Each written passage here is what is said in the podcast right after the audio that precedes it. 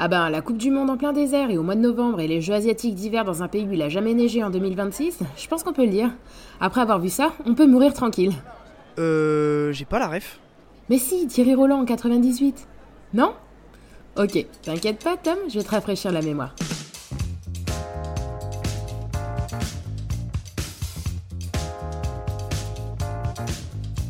Je crois qu'après avoir vu ça, on peut mourir tranquille. Le 12 juillet 1998 restera une soirée mémorable et gravée à jamais dans l'esprit de ceux qui ont eu la chance de la vivre et d'en avoir des souvenirs.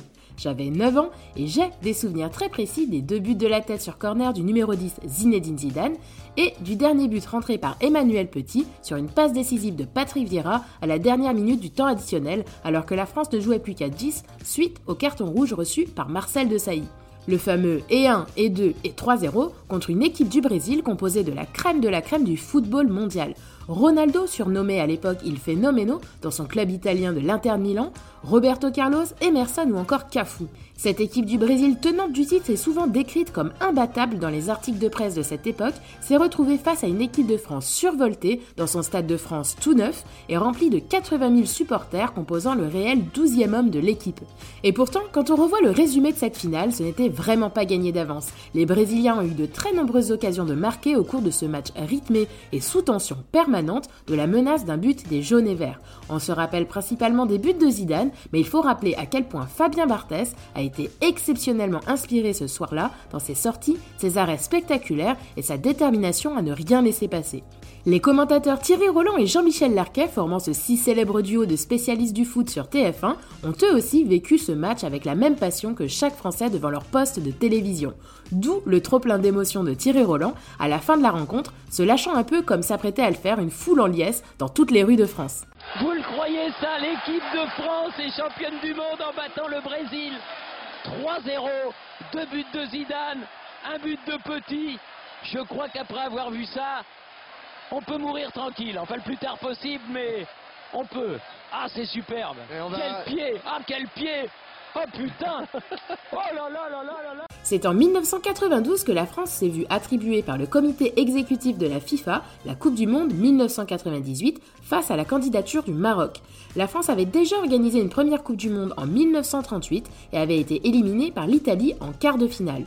Mais en 1998, 60 ans plus tard, c'est la France qui éliminera l'Italie en quart de finale.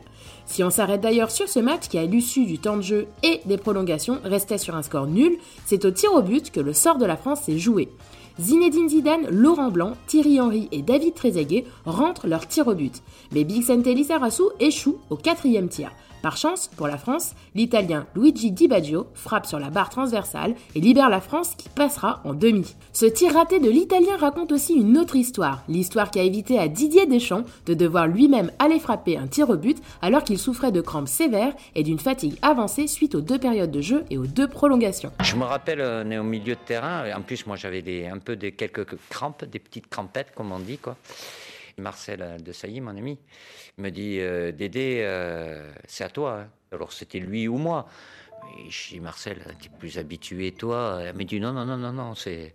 Je me voyais mal, sincèrement. Euh, déjà, c'est pas un exercice que j'apprécie. Et puis, physiquement, j'avais quand même une, une certaine fatigue. Après une demi-finale contre la Croatie au scénario épique avec les deux buts marqués par Lilian Thuram, les deux seuls de toute sa carrière internationale de défenseur, l'équipe de France arrive motivée et poussée par tout un pays qui osait y croire.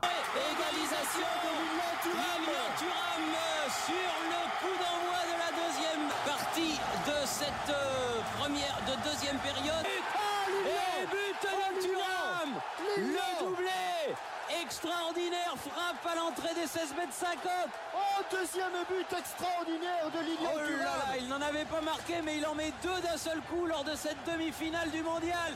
À l'issue de la victoire de la France en finale, les joueurs de cette équipe de légende ont occupé l'espace médiatique durant de nombreux mois, voire années, avec une surexploitation de leur image de champion dans la publicité. Emmanuel Petit dans la pub pour les Tucs, Zinedine Zidane pour Adidas ou Volvic, Marcel Desailly et Lisa Razou pour les Petits Lus, et Franck Leboeuf dans la pub pour la viande de bœuf. Et c'est pas une vanne. C'est le bœuf. On l'avait encore jamais faite celle-là. Cette équipe de héros remet ça et remet donc la France en émoi au cours de l'Euro 2000 organisé en Belgique et aux Pays-Bas en remportant la compétition. C'est ce qui inspira le slogan On remet ça, échangé entre Sylvain Wiltord et Nicolas Anelka dans la pub pour la marque Danette. Ok, ok, on remet ça, on remet ça. On peut manger plein de tanettes.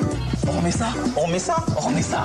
Le mondial 1998, c'est aussi une mascotte légendaire appelée Footix, des souvenirs du président Jacques Chirac un peu perdu au stade lors de l'appel des joueurs, mais qui reste bon public, le documentaire culte qui a suivi intitulé Les yeux dans les bleus, ou un hymne devenu un tube mondial. Non, non, je vous parle pas de I Will Survive, qui était plutôt la chanson porte-bonheur de l'équipe de France, mais je vous parle bien de l'hymne officiel de la Coupe du Monde 1998, interprété par Ricky Martin et intitulé La Copa de la Vida.